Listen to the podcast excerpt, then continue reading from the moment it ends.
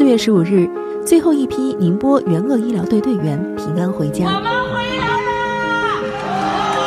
就把这三个月没干的事儿，这这两天修人啊、修车啊、弄房子啊、剪了一下头发，所有的一如既往。我们下次一定再回来，义无反顾。我去了，我是已经做好了任何准备，就是包括牺牲的准备都做了，勇敢坚守。大家都安然无恙的回去，活着真好。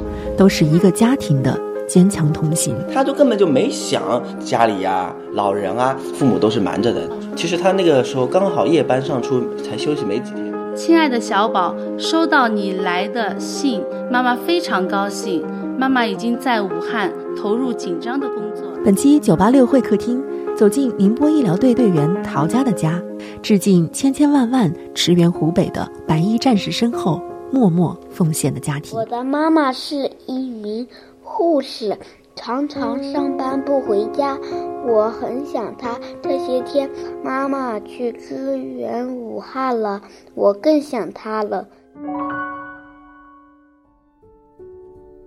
最后一批宁波援鄂医疗队凯旋的那天，我们在机场见到了前来接机的陶家的丈夫。留下了这样一段采访。儿子都很问妈妈：“妈妈，你去哪里了？你干嘛了？怎么好久不来？”妈妈在打仗。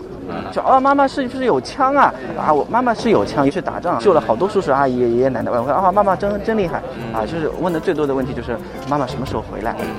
啊，就妈妈回来可以去动物园玩啊。对对对，因为我经常休息了，我就一定是自己带孩子，就经常带他们出去玩。这位就是陶佳。宁波康宁医院的主管护师，二月九日，他随宁波援鄂医疗队出征武汉。我在武汉视频聊天，我就跟他们说，呃，妈妈回来就带你们去动物园啊，呃，海洋公园啊，那他们就很开心。第一天就问他，你什么时候可以回来？然后他他说我也不知道什么时候回来。他说，因为他当刚到那边，其实看到武武汉当时这么一种情况，其实是蛮揪心的，他就做好了长期奋战的这种准备嘛。就我在武汉的时候，你想跟我说什么？要你快点回来呗。嗯，这是他们八岁的大儿子文逸晨。你有没有担心我？有。嗯本来我不是叫你不要去吗？那我已经去了呀。在驰援武汉的日子里，大儿子文逸晨给陶家写过一封信：亲爱的妈妈，你要好好吃饭，吃饱了才有力气对抗病毒，多喝水，一定。不要生病。其实，小孩子就觉得，哎呀，病毒了啊，侵入人体了，哦，就死了，就这样。他就问我，你会不会死？那我说，总是要有人去的，那总会有爸爸妈妈去奋战一线。你相信妈妈，妈妈总是会把病毒打败回来的。妈妈给文艺晨的回信：亲爱的小宝，收到你来的信，妈妈非常高兴。妈妈已经在武汉投入紧张的工作了。这里有很多爸爸妈妈、爷爷奶奶都生病了，需要妈妈和妈妈的同事们去照料、去治疗。妈妈在武汉帮助他们一起对抗坏人病毒。当陶家决定去武汉的时候，所有人都问他家里的三个孩子怎么办。其实那次就是真的很急也很赶哦，呃，晚上是我们护长是在群里说了报名是十点半左右了。那我一看到这个报名，我就立马跟护长说，我先报名嘛啊。那之后呢，我也没有跟家里人说，因为大家很多人报名啊，我觉得不一定能选上我。他就根本就没想说什么。家里呀，老人啊，压根就没想这些问题，就直接想，哎，我先报名。我说，呃，我就是想为卫生事业做一点贡献，家里是我自己的事情，我一定会搞定的。我说啊，那报就报呗。我说你肯定选不上的。我说啊，是吧？家庭啊，那个领导肯定会考虑到的。然后十点钟左右躺在床上，他说老老公，我被选上了。我说啊，你选上了，这么厉害？我还说选上了。我说太棒了。哎，不对。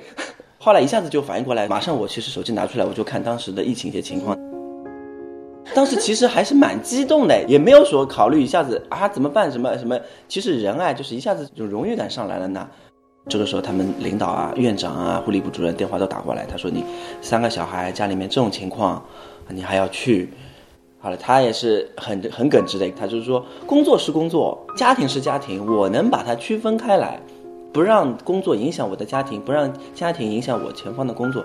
担心害怕还是比较少的，更多的是我觉得是有点激动，非常难得。真的，如果我没有报名，我不去的话，我觉得我会后悔一辈子的。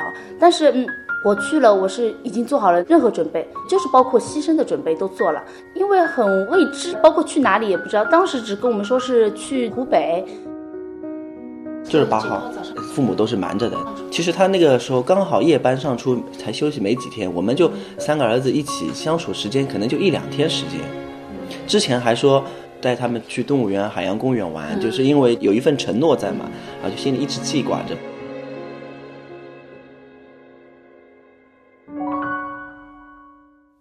二月九日，也就是医疗队抵达武汉的那一天，已经是深夜。陶家记得，武汉的机场很大，从机场去往驻地的一路上，本应灯火通明的小区暗了一半，路上见不到人，只有他们的车和救护车呼啸而过。此刻的武汉很安静。可能很多人都住院了嘛，所以家里都空着。我就想啊，这么美的一座城市就变成一座空城啊，其实心里就蛮难过的。到了之后嘛，我们想着我们来了，我们一定会把这场战役打胜，不打胜仗是一定不回去的。抵达武汉以后，医疗队整建制接管了同济医院光谷院区的两个重症病区，创下了十二小时筹建重症病区的阻击速度。也创造了百分之九十一点三的治愈率，收治并治愈了九十四岁的重症患者，圆满完成了这场疫情阻击战。在里面工作，工作量的确不是很大，但是工作的难度比较大。因为首先我防护服、隔离衣、我手套、帽子、护目镜、鞋套什么。都好几层，手套就戴了三层，所以这对我打针啊、抽血啊、做治疗会有一定的难度，就是没有什么手感。还有里面就是比较闷啊，你防护服和口罩戴了两层，你就很闷，你稍微动作要慢一点，呃，不能大幅度的，大幅度做完之后，你自己人就缺氧了，就很喘，就闷的感觉，所以要休息一下。我刚到武汉的时候没有多大的担心，反而是上班一个星期之后，哎呀，我就是有两天的时间，刚好是休息嘛，我就一直看了很多新闻啊，刚好就大数据推送的新闻都是那些，看来看去都是这些新闻，我就有点害怕，就有点害怕，就觉得自己哎，是不是我就已经有点感染新冠了，还怎么的哦？就那那两天里面，我反复测体温，我测耳温。测口温，测夜温，有一次我耳温测出来有三七点八，我都吓死了。哎呦，过一个小时测一次，过一个小时测一次哦，我就反复测，哎，摸摸也不热，哎，呃，夜温测测没发热，为什么耳温测出来会发热了呢？我在想，我就喝水，呃，喝喝水喝水，过了一会儿又去测，喝水喝水，过了一会儿又去测，后来睡了一觉，我就想，是我想多了，肯定，真是傻。就防护做得这么好，不会感染的，一定要相信自己。呃，我防护做到位了，所有操作都是按照规范来的，我肯定没问题的。我就一直这样自我暗示，自我暗示，我就觉得嗯，肯定没问题，肯定没问题。那我就立马就调整过来了。四月二十四日，湖北重症、危重症患者实现清零。四月二十六日，武汉住院病人全部出院。这场与生命的战斗，也给陶家留下了满满的回忆。感触还是蛮多的，一家三口在住院啊，或是两夫妻一起住院啊，嗯，我还碰到了一个一样是护士，跟我还是生日同一天的，啊，对对对，特别有缘。他是作为一个疑似病例嘛，一直就是住在我们那边。他也是从疫情开始的时候，他就把家里人都送到乡下去了，就自己一个人在这里工作。后来他被作为疑似就来住院了啊。他是社区的护士嘛，所以他也是经常会面对病很多病人。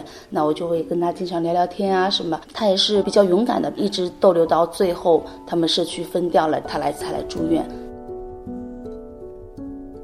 一对夫妻是老爷子先来住院，老爷子来住院住了有一个星期多了吧，快两个星期了。他的夫人也是被确诊了嘛，所以送过来了。送过来之后呢，我们就安排老爷子和他夫人住在同一个病房。那样子的话，因为他夫人是不会走路，所以我们就经常给他更换尿不湿啊，或是做翻身啊、打针啊、喂饭啊，什么都会给他做。老爷子很好，就每次都会很感谢我们，还把我们在给他夫人做任何治疗的时候，还把照片拍下来、视频拍下来，还要给我们写感谢信啊，特别特别好。听你描述，我觉得在抗疫一线的现场，好像感觉到的是温暖多过于这种危险。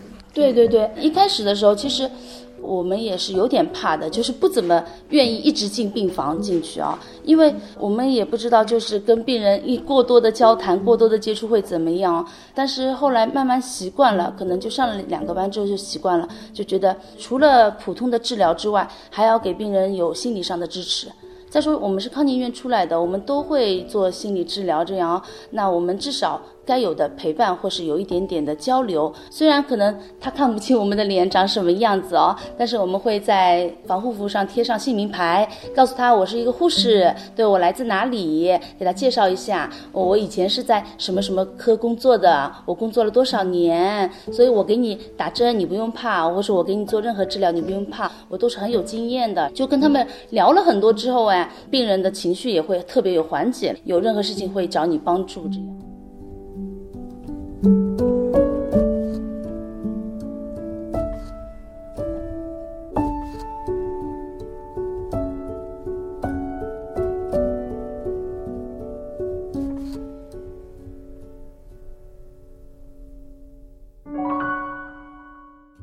家父母都是瞒着的，就是那是几号晚上？八号，是八号。对对对，八号。九号出发嘛。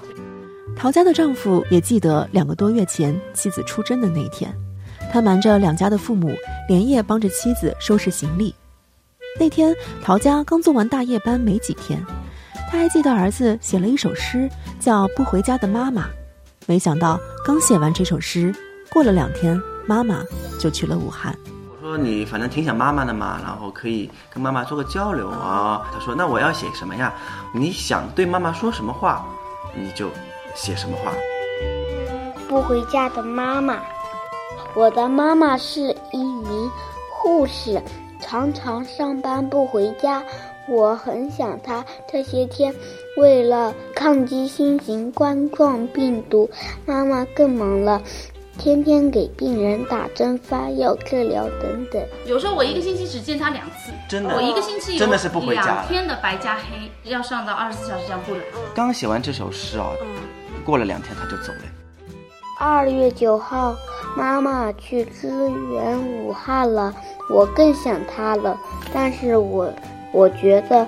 病人更加需要她，不应该打扰她的工作，所以只能跟妈妈说一声：“妈妈辛苦了。”第一天就问他：“你什么时候可以回来？” 然后他他说：“我也不知道什么时候回来。”他说：“因为他当刚到那边，其实看到武武汉当时这么一种情况，其实是蛮揪心的，他就做好了长期奋战的这种准备嘛。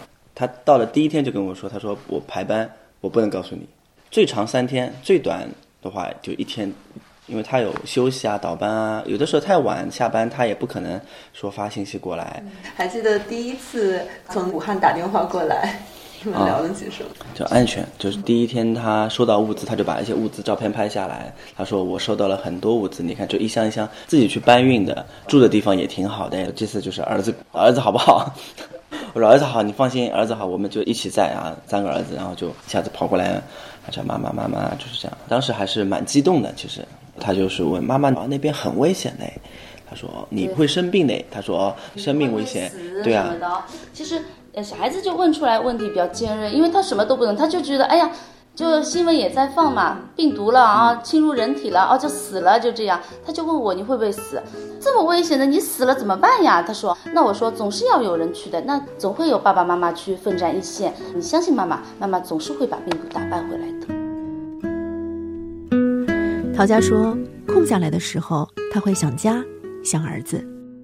为了让家里人放心，陶家每次打电话都不说疫情，而是拍给孩子们看他住的地方。吃的东西，其实我很少谈论病情的东西，一般打视频来也是报喜不报忧。我说这里啊，蛮好蛮好，一切安好，都好都好都好。陶家还是把他一些在那边一些很美好的东西分享给他的几个几个小孩，那不然的话，他们就是也是怕大人担心嘛。有的时候经常视频的时候还问我，老妈你怎么样啊？老妈你什么时候回来呀？老妈我怎么怎么我今天上了什么课啊？我今天反正会汇报很多东西。大儿子上一年级了。像所有母亲一样，陶家也最记挂他的学习。见不着面，他他把对儿子的思念和叮嘱写在了防护服上。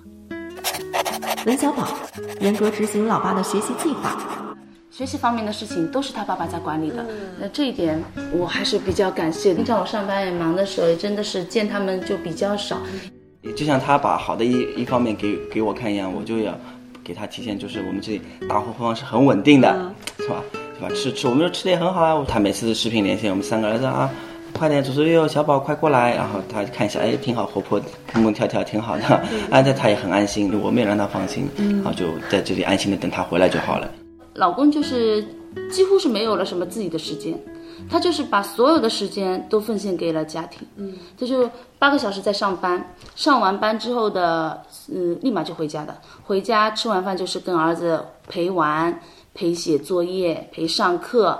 周末的时候就是陪三个儿子玩，他还给他们发明了很多小游戏哦，怎么样让他们就是，呃，有时候爸爸不在的时候，他们也可以玩。陶家不在家的日子，一家人分工带娃，两个小儿子住在外婆家，奶奶帮着管大儿子。三个孩子在一起时常常会打闹，但分开了又会想念。我婆婆也是每次都说啊，你防护自己做好，这里没问题的。呃，大儿子我们管着，上网课我们都盯着。我爸就还吃醋了，说，哎，怎么？老师不给我打电话呢，怎么就给你妈打电话呢？啊，有一次我就特意给她视频了啊，她就说你放心好了，家里都会好的啊，一切都搞定的，你不用担心的哦。你在前面就自己安心工作好了，两个小儿子我们会管去的啊。你在前方啊，要好好的，家里人都为你感到很自豪、很骄傲，你自己要加油。就这样，每次跟他们视频聊天，还是呃获得了很多的正能量。这个是妈妈吗？嗯。这是一座医院，一棵大树在旁边。就是妈妈的所在的医院。医院一棵大树在旁边。门口有棵大树的医院。在疫情期间，大儿子文艺成换了一个拿着针筒的妈妈，在武汉和病毒打仗。我跟他说：“我说妈妈就是一样的上班，就是只是换了一个环境上班，换了一个医院罢了。”我说：“妈妈，等到呃把所有病人救治完了就回来了，其实很快的。”连两个小的都已经知道妈妈在干嘛了。我回来我就说，呃，说妈妈在干嘛？病毒，妈妈把这些病毒都打败了，他就是没有机会来碰上你了，所以你也不会碰到病毒了。他们还给我说了一句，呃，妈妈加油，武汉加油，中国加油。他们在视频聊天聊的最多就是妈妈你在哪儿？你回来了吗？妈就说妈妈回来以后，预示着病毒被打败了。挺好的，就一切恢复正常的感觉嘛，对他们来说，妈妈也回来了，然后又可以出去玩了。而且我说不远的，飞机坐一个多小时就到了，所以他说啊，那这么好啊，那这么好的话，下次你等疫情过去了，就你能不能带我也去看看呀？我说那必须的啊，我说明年我就带你去武汉看看啊，再看看老妈曾经也是在这里上了两个月的班，而且武汉这座城市非常大，非常好。我说。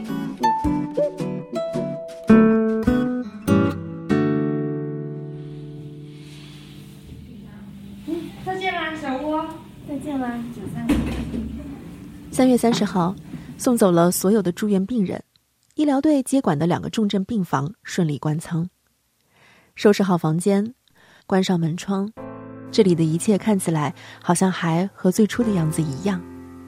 真的要离开了，陶家还是有点恋恋不舍。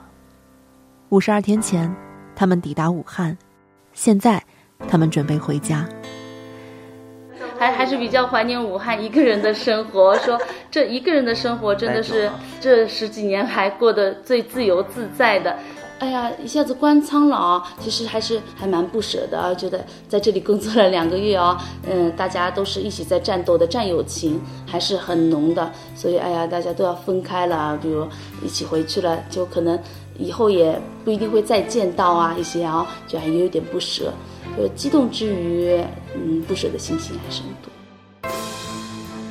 三月三十一日，最后一批宁波援鄂医疗队顺利抵达宁波，陶家的丈夫文振宇被通知可以去接机，这也是我们第一次知道了这个五口之家的故事。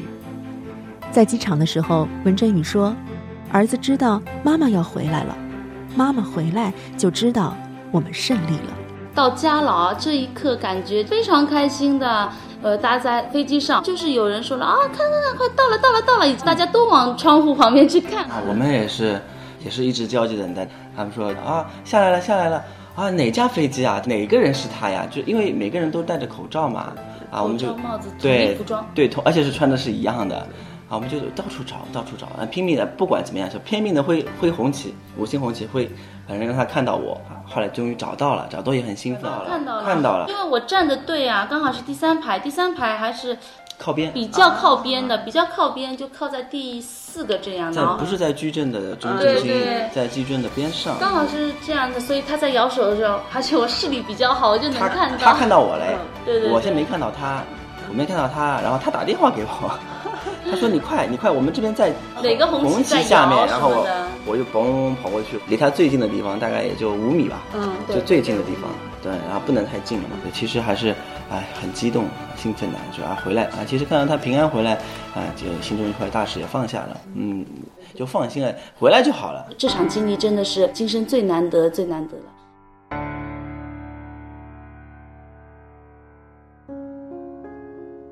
对陶家一家而言，这段经历弥足珍贵。他们说，这一切都将给孩子留下前进的榜样，而这段经历也成了这个家庭心头刻下的朱砂痣，回忆里的白月光。我还是蛮激动的，呃，平常我老公都比较搞笑的啊，啊，那一次看到他，我觉得哎呀，的确是分别久了，特别激动，哎呀，我觉得哎呀，老公，嗯，特别好，呃，特别感谢老公哦，就是这么长时间把家里安排的妥妥当当哦，就不用我担心什么的，我就做成了别人家的老公了，哈哈哈，就是就是那种优秀的老公，真的是，哎呀，我我也有，我也有优秀的老公。妈妈是其实是有一种精神在里面，就是勇往无前的精神在里面啊，给大家。然后我们自己也是感觉啊，老婆不在的这段时间啊，我自己也能把家庭给她照顾好，真的很珍贵哦，很珍贵。然后就给她珍藏起来，以后可能等他们小孩大一点，给他们说一下，就妈妈以前是怎么样的哦。就是会有一种就特别爱国的精神和勇往无前的精神在里面，也比较激励我，呃，也是鼓舞着我们整个家庭。就是小孩子也会有一定的榜样在里面，就觉得，呃，你比如能为国家做贡献的时候，你绝对不能退缩，也是想着就是为孩子做好一个很好的榜样，想着，哎呀，妈妈是一个这怎样怎样的人啊、呃，将来我也是不会差的啊、不会差，不会落于妈妈这样。嗯，这种精神一直会鼓舞着我们整个家庭。一封信，亲爱的妈妈，你要好好吃饭，吃饱了才有力气对抗抗病毒。多喝水，一定不要生病。希望你早点从武汉平安回来，我和弟弟们在家等你。亲爱的小宝，收到你来的信，妈妈非常高兴。小宝是个勇敢聪明的孩子，妈妈希望你做个好哥哥，帮助爸爸照顾好弟弟们。妈妈在这里挺好的，你也要好好吃饭，好好睡觉，好好学习。我们说好的，到时候带着两个弟弟一起去动物园哦。妈妈想你，爱你的妈妈陶佳。